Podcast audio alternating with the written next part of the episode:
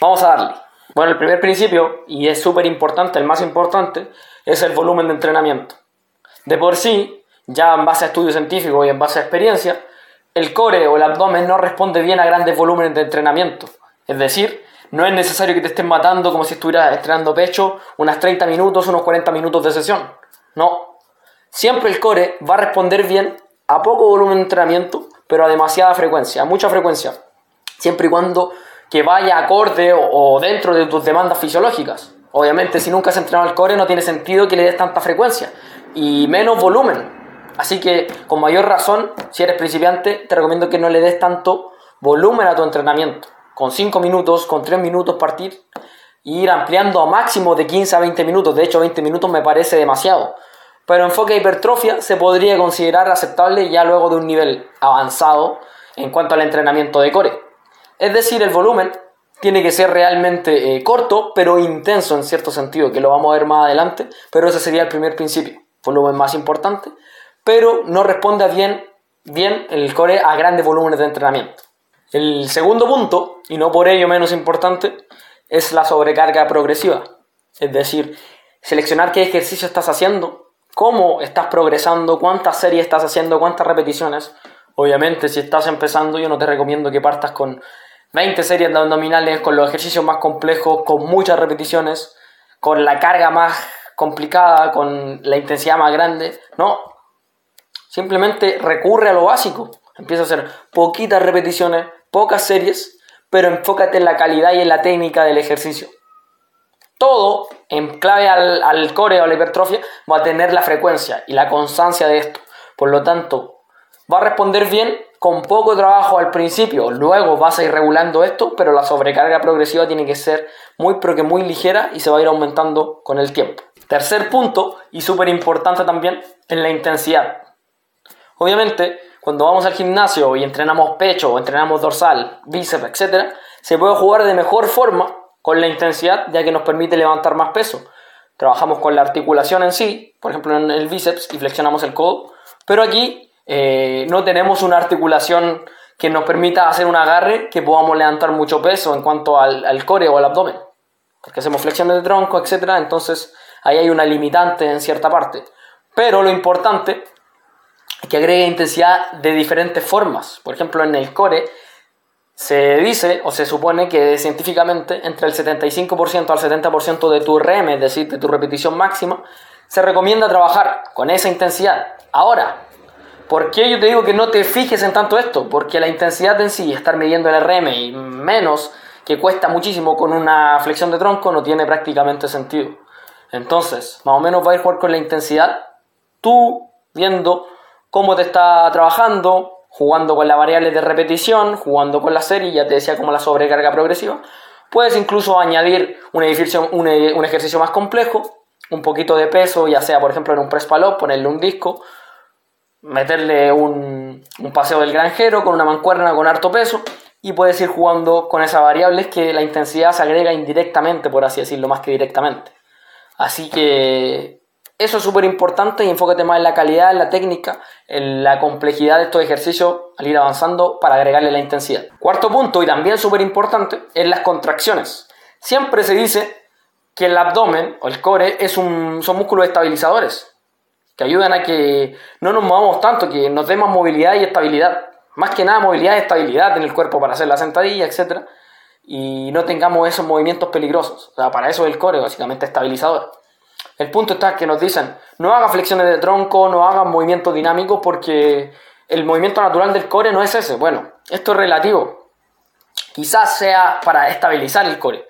Pero obviamente ya se sabe que para hipertrofiar de forma correcta o de forma completa, la contracción muscular se hace a través de las flexiones. Flexiones de tronco sí o sí tienen que haber para hipertrofiar el bíceps, para hipertrofiar los deltoides, etc. Siempre tiene que haber una flexión de la articulación. Entonces es importante también. ¿Qué es lo que te recomiendo yo?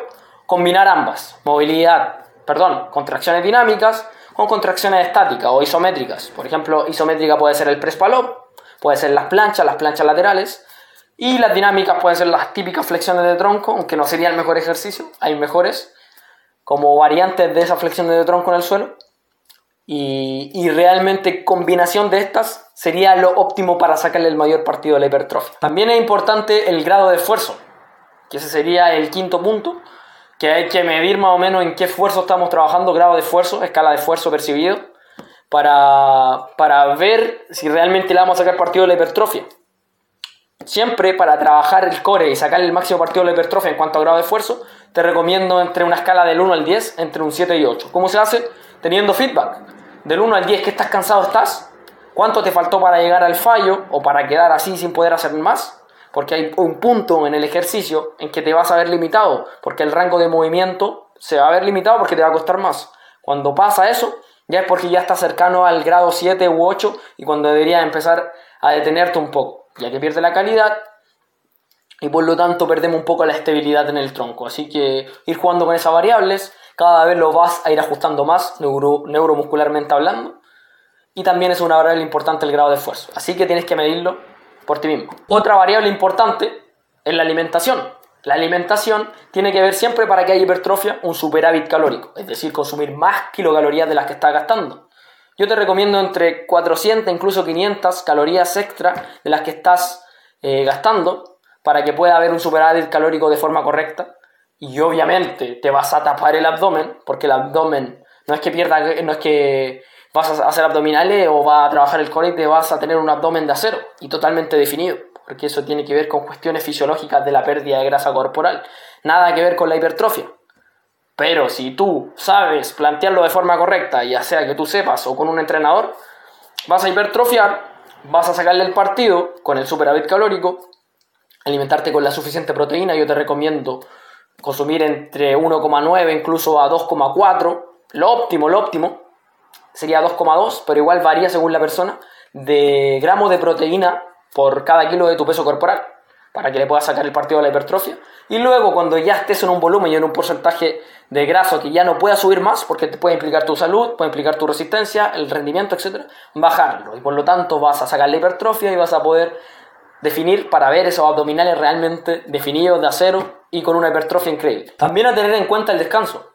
Cuando nosotros queremos generar hipertrofia, descansar lo suficiente va a ser sumamente importante sumamente importante, perdón, que me lío, porque va a tener implicación totalmente con las hormonas. Si tú no duermes bien, no, no descansas bien, va a aumentar tu cortisol, no vas a poder realmente trabajar de forma correcta, no va a haber un buen daño muscular, una buena síntesis proteica y lo que más va a producir va a ser degradación proteica. Por lo tanto, dormir las 8 horas o dormir lo que tu cuerpo requiera y realmente tener días de descanso para que puedas sacarle el máximo partido a todo esto y, y hipertrofiar el core. Y último punto, y octavo, serían los factores estresantes a tener en cuenta. Que ya esto es lo menos importante y a la vez lo importante también. Como por ejemplo, qué estás haciendo durante el día después de entrenar, si realmente disfrutas lo que haces, si realmente el entrenamiento lo estás disfrutando, eh, cuándo estás haciendo el, el, trabajo de core, si al final o al principio, yo te recomiendo al principio, porque si lo haces al final no vas a tener suficiente energía, porque el entrenamiento de fuerza o de pesas